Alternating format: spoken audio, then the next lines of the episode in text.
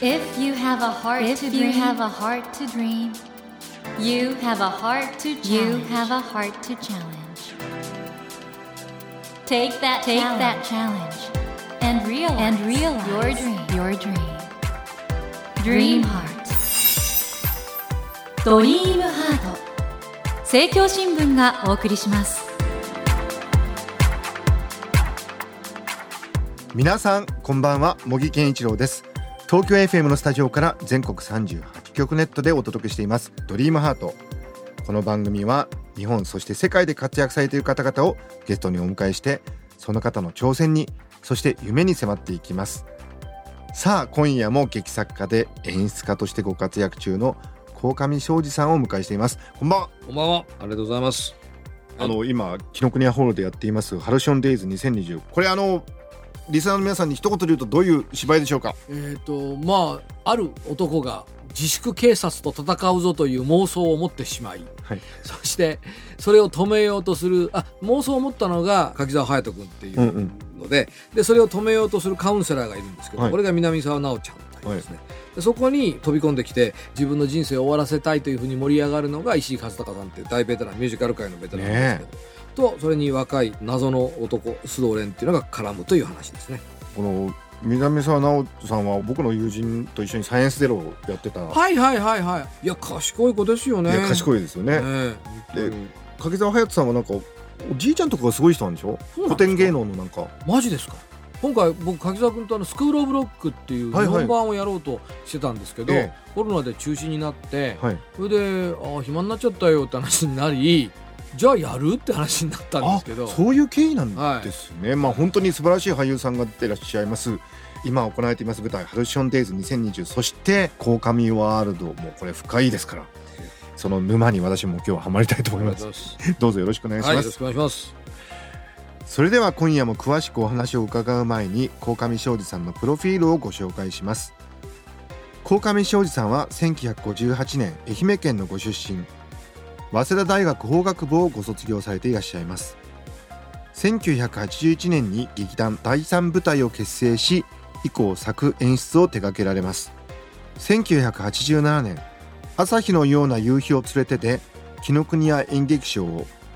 1994年スナフキンの手紙で岸田邦夫戯曲賞を受賞されます。2009年にはグローブジャングル虚構の劇団旗揚げ三部作で読売文学賞戯曲シナリオ賞を受賞されました。現在はプロデュースユニット鴻上ネットワークと2008年に若手俳優を集めて旗揚げした虚構の劇団での作演出を中心としてご活躍中でいらっしゃいます。演劇公演の他にも映画監督小説家エッセイストラジオパーソナリティ脚本家などなど幅広く活動をされていらっしゃいます。小上さん、はい。あの僕小上さんのおっしゃってることでいい俳優っていうのはねうん。作者の意図をちゃんと表現できるんだっていうようなことをおっしゃってますが、はいはいはい。まあ俳優の仕事って何でしょうって言ったら、まあ、いわゆる作家の言葉を観客に伝えるっていうのがやっぱ俳優の仕事で、まあ、要はうかうかしてるとあの好感度を上げることとか好かれることが俳優の仕事って思ってしまう人がいるので違うよっていうやっぱりちゃんと作家の書いたものを一番素敵な形で客席に届けるのが俳優の仕事ですよっていう感じですね。あの僕は実はあの本当恥ずかしいんですけど NHK の朝ドラにちょこっとだけ出させていただいた時に実は鴻上さんの本を買って あそうですか。準備したありがんですけどとうございます。はい。その鴻上さんあのギルドホール演劇学校にあの文化庁かなんかはい、部課ですかね長の在外研修で行きました。はい。イギリスの俳優さんって本当にガラッと変わるじゃないですか作品によって。うんあのやっぱり羨ましいなと思うのは基礎レッスンというか僕ら日本は劇団からやっぱり上がっていく俳優が多いんですね、うんうんそれは別に悪くないっていうか劇団から上がっていった俳優は、まあ、古田新太とか八島君とか生瀬とか、うんうんいろんなその一癖も二癖も三癖もあるような俳優たちが出てきて面白いんですけど、うんあ堺雅人もそうですけど、あ面白いんですけどイギリスとかまあアメリカもそうですけど演劇学校で3年間ちゃんと基礎を徹底的にやるんですよね。うんで演じるとは一体どういうことかで演技ってのはどういうアプローチが必要なのかっていうのをちゃんとやるのでそうするとやっぱりそのみんなうまい無名な人でもうまい。うんうんうん 日本だとやっぱうまい人は有名になっていくんだけどやっぱり本当にちゃんとやってるのがすごいですね。まあそこでイギリスの演劇経験もされてるんですけど、小上さんといえばもう最初は早稲田大学在学中にいきなりああいう第三舞台を始めてしまわれて、はい。でも遡れば中学からなんですよね。はい。演劇を始めたのは中学ですね。それ何がきっかけだったんですか？あのーなんかこう頭と体両方使うものがないかと思って探したんですよ。えでその当時はやっぱり ESS とか図書部とか行くとすごく喋ってることはまともだったんだけど体がすごい貧弱に見えたんですよ。え。うんでうんなんかね野球部とかバスケット部に行ったらその時はその連中がまあ悪かったと思うんだけど体はすごいよくできてたんだけど喋ってるとあんま面白みを感じなかったんですよ。うんで喋っても動いても面白いものは何だろうないかなと思って演劇と出会ったんですね。で中学校の頃からなんかいろいろ作品の上映をめぐって戦ったりもされたみたいですが しましたよくご存知な。どうしてもやりたい戯曲があったんだけどそれはだから規制の台本でしたけどちょっと昔の話だったんで中学で就職する人間と高校に進学する人間でクラスが分裂する話があって、うん。それをあこれ面白いと思ってどうしてもやりたいと思ったら顧問の先生に反対されてで顧問の先生は論破したんだけど、うん。そしたらそこに担任の先生がやってきてで担任の先生と互角に戦ってたら学年主任の先生がやってきて で学年主任の先生に負けかけたら教頭先生がやってきて負けたって。それで代わりにシェイクスピアの「ベニスの商人」をやりなさいって押し付けられて そっからあんまりシェイクスピア好きじゃなくなったっていう そうなんですね。はい。そして大学の時にあの最初は早稲田のね大熊講堂のところとかであの、はい第三舞台やっはいやりました。で当時僕あの鮮明に覚えてるんですけどその野田秀樹さんの夢の遊民者と、はい。鴻上さんの第三舞台がなんか、はい双璧というか、うんあの頃の演技界のあの勢いって何だったんですかね？なんだったんでしょうね。すごい幸せでしたね。だから、バンドブームがその後起こりましたけど、その前にその、あのブーム感って何でしょうね？でも、その前はたまたまあの、8ミリ映画のブームがあって、うん大森和樹さんとか、いわゆる一つ上の世代の人とか、きら星のごとく、森田義満監督とかね、出て、その後僕らの演劇に、あの当時もう本当に猫も杓子も劇団作って、みんな演劇やりましたね。もう才能がもうそこにわーっと集まってきてた感じでしたけどねしまし。たね。で今あの今年ハルシオンデイズ2020を上演されてるわけですけど、はい。なんで人間は演劇を必要とするんですかね？それは、あれじゃないですか、うんデジタルって結局、あ、読ませてもらいましたよ、クレアと人口。えあいやいや人口意識？あの、面白かったです。僕、何が面白かったって、AI をやっぱりその追求するっていうのは人間が自分自身を知りたいからだっていうのがあるじゃないですか。はいはいで、今、時代はっていうかもうますます加速してて、うん僕らはスマホも手放せられないし、そうすると時代って結局より早くより多くの人により正確にっていうあの3つの原則がやっぱどんどん広がっていくんだと思うんですよ。で、うんうんそのいわゆる映画だって映画館でやるよりも配信でやった方がいいし、あの 4G よりも 5G の方がより正確になるしみたいな。でも、その流れの中で演劇って結局一番アナログなもので、うんでも、なんか例えば、えーバイトします。で、いい、いいですか？うちのバイト、うちの、あの、まあ、仕事をする、新しい仕事の手順をわーっと聞く。分かったねって言われる。で、僕らパコンピューターを持ってるから、なんか人間の速度って、その分かったねって言われたら、パンと分からなきゃいけないような気持ちになるんだけど、演劇って何を教えてくれるかっていうと、人間の速度ってやっぱ体が納得する速度なんだっていうか、んんうん体の速度が人間の速度なんだってことを教えてくれるから何千年経ってもなくならないんだろうっていうふうに思ってますね。やっぱりその身体性というか、うんそういうものと結びついてるからいや逆に言うと、うん AI とかデジタルの世の中になればなるほどむしろ必要なのかうんっも。ていう気がすごくします。しないだから AI が発展していってデジタルになっていくことが大事で止められないし僕らはもうスマホなんか手放せられないんだけどだからこそ自分の身体と向き合うということがすごく大切になるっていうか。なるほど。うん小上さんあの、はい僕小上さんの創造性の成り立ちってちょっとお伺いしたいんですけど出世作って言っていいんでしょうかその朝日のような夕日を連れて、これ五度を待ちながらベケットのね、うん。なんかも引用されてますけど、どういうきっかけでこういう作品の構想ってのは思い浮かぶんですか？まあその朝日の場合は演劇界ではバイブルとまあシェイクスピアがバイブルと呼ばれていると同じように五度を待ちながらがバイブルと呼ばれてて、ええ。読んでみたら、まあ、すごいつまんなかったわけですよ。ずーっと待ってて待ってて出てこないみたいな。こここ小上さん 何ですか？だって。つまんなかった。男二人が五道さんを待ってる。で、ずーっと待ってる。で待っても待っても来ない。で、最後に少年が出てきて、五道さんは来られないってって言って、じゃあ行こうかって言いながら行かないんですよ。っていうのが1幕と2幕で終わるわけですよ。なんじゃこれと思って。鴻上庄司さんが今ノーベル文学賞を受賞した サミュエル・ベケットの五度を待ちながらつまらないと。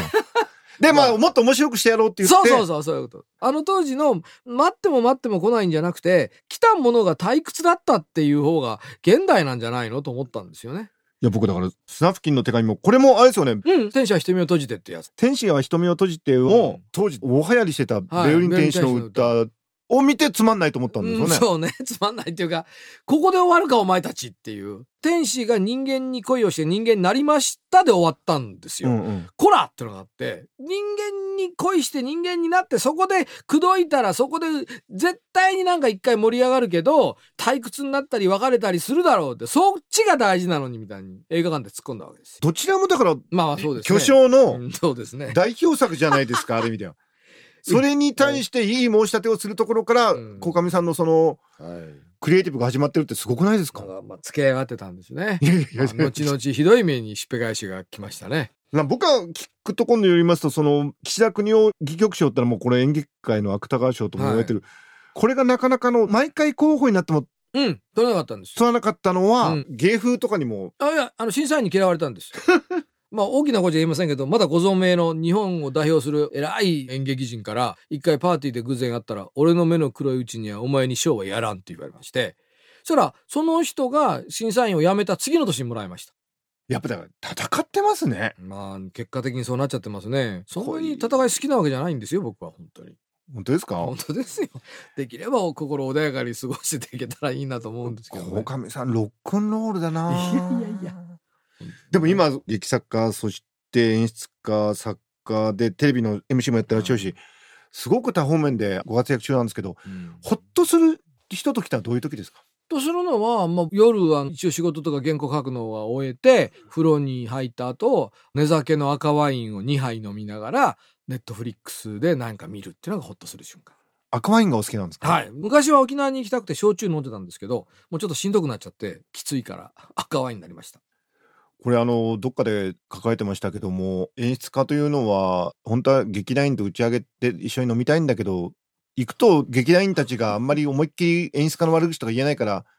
あんまり行かれない？あ、打ち上げじゃなくてね、飲み会。まあ今コロナだから行かないですけど、うんうんコロナの前とかは、まあ役者はだから稽古終わった後ちょっとこうんう役者同士で行って、なんだよあれとか言いたいんだろうなっていうのがあって、うん誘われない限りはでも絶対行かないんですよ。僕が入ると多分オフィシャルな場になるっていうか、みんな文句言えなくなるから。なんか寂しさとか孤独に耐えることはもう、んが大事。と得意。得意。まあ親がだから両親共稼ぎで、まあ教師でしたから、うんあの当時僕らの時代から鍵っ子って言葉が流行りましたけど、うんうん鍵持って家に帰るっていうのがそれがあったから今ずっと演出が続けられてたと思いますね。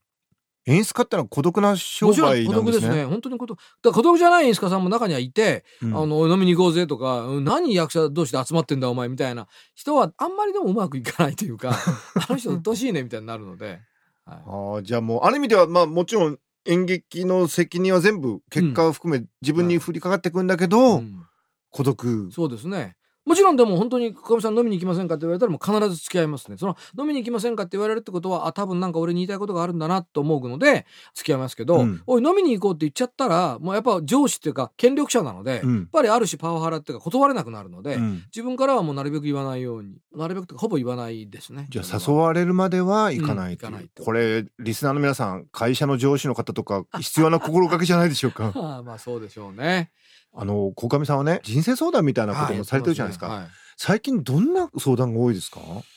うーん。まあでもまあ初めてまだ2年半ぐらいですから、うんまあでも割とよく目立つのはやっぱ毒親の問題ですようんね。うん親が自立してなくて子供にすごくすがって子供を生きがいにしてうん。でそれも生きがいだけだったらいいんだけど子供をその貶めて自分の立場を上げようとするみたいな、うん。その毒親の相談は本当に一定数毎月ずっと来ますね。これそういう日本のねまあうん。先週のその同調圧力もそうですし、うん。そういう毒親なんかもそうですけど、演劇人としてまあ演劇人だからこそできることってなんか構想されてることあります？まあ、あの、結局言葉なので、言葉でコミュニケーションするしかないので、演劇はやっぱりその生きた言葉っていうか、僕ずっといらっしゃいませ、こんにちはっていうのをやめろって言い続けてるんだけど、うん。人間、いらっしゃいませは言えるけど、いらっしゃいませ、こんにちはなんて長い文章で感情が入るわけないじゃないかっていう。うん。これおばあちゃんが好きだったトラヤの羊羹とかそんなこと言うわけないわけで、うん。言葉をちゃんと使うっていうことはやっぱ演劇をやってると分かるっていうのがあって、うんうん。だから演劇教育っていうのを本当にちゃんと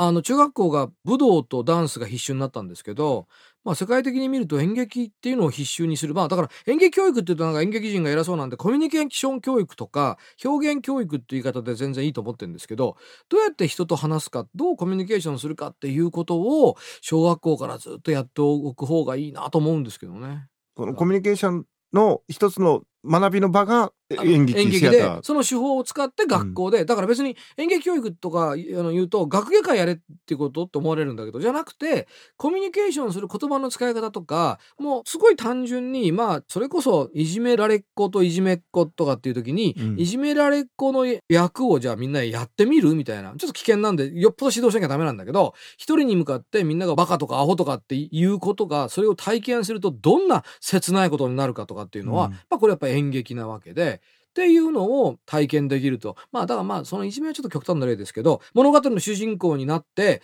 周りがそいつを責めるみたいな、例えば走れメロスの、メロスの役をやった時に、その周りの浮かんでくる悪いメロスの役をみんながやって、うんもう休め、歩け、もう諦めろ、見捨てろみたいなこと言うと、そうか、ネガティブなこと言われ続けるのはこんなに辛いのかみたいなことがわかるなんてのも演劇教育で、だそういうことを人間と人間のコミュニケーションはやっぱ言葉しかないので、言葉を回復する手がかりにできたらいいなとすごく思いますけどね。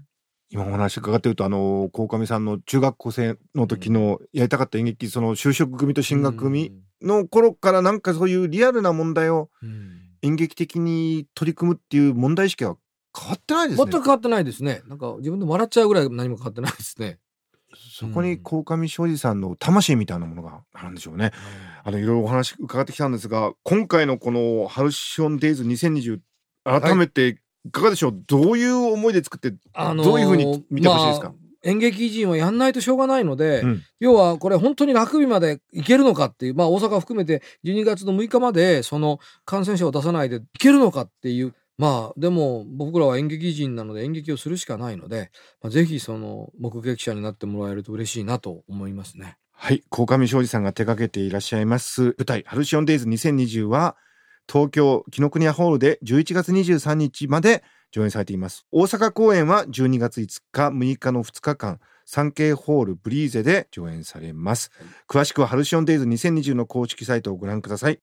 鴻上さん本当にいろいろお話伺ってきたんですがこの番組のテーマは夢挑戦なんですがはあはあ。今後の夢いや僕ず挑戦なんでしょう？もうずっと言ってるのは、うん。ブロードウェイかそのロンドンのウエストエンドで芝居がずっと定期的に上演される。まあ何回か僕はイギリス人で演出したんですけど、1ヶ月だけだったんですけど、要はその収入が、まあ大体向こうは週ごとの収入なんですけど、うん。週ごとにちゃんと芝居が当たって、鴻上庄司っていうリトゥーンダイレクトとバイっていうので芝居をやるっていうのが僕の夢ですね。これ素晴らしいですね。実現した。実現したいんですあけど。のウエストエンドマウストラップでしたっけ？あのアガサ・クリスティずっとやってるやつあれやってますよねやってます、やってます。はい。ああいう形でもうもうずっと、まあ、あんなに長すぎなくてもいいんですけど、もう半年とかね、1年とかね。要は、商売になればいい？昔に稲川さんが言ってたんだけど、なんか俺たちは高校野球で1回戦だけ勝って帰るチームみたいだよなっていう。んんん要は、向こう行って1回公演して帰るってのは本当に優勝しないといけないわけで、っていう優勝までいけるようなその作品をやりたいって。だから僕、茂木さん羨ましいな。茂木さん英語が堪能なので、そこはね、僕はすっごい羨ましいの。いえでもやっぱり鴻上さんのそのクリエイティブなエネルギーっていうのはなんか今時代が鴻上さんを必要としてる気がするんですよね そうですか。ありがとうございます。ですのでぜひあのもしウエストエンドあるいはブロードウェイでロングラン公演の際には僕も見に行きますので、ありがとうございます。素晴らしい夢を聞かせていただきました。ということで森健一郎が東京 FM のスタジオから全国放送でお届けしています「ドリームハート今夜も劇作家で演出家の鴻上庄司さんをお迎えしてお送りしました鴻上さんを2週続けて本当に素晴らしいお話まあ、ブロードウェイじゃなくてありがとうオフブロードウェイになる可能性もありますけど、はい。まあでもいずれにせよそうです。海外でや海外で、りたいと。は。はいい、あり楽しみにしておりますありがとうございましたがとうございました。Never let go of that go of that dream. Never forget never that forget heart to that heart to challenge. Dream heart. 茂木健一郎が東京 FM のスタジオから全国38局ネットでお届けしてきました「ドリームハート今夜も劇作家で演出家としてご活躍中の鴻上庄司さんをお迎えしました。皆さんいかがでしたでしょうか？あの僕演劇というのは本当に素晴らしい可能性を持ってるんだなってことを強く感じたんですよね。鴻上さんがおっしゃってたその人と人とがコミュニケーションをするというそこでの気づき学びそして実践を演劇ということを通して深めることができる。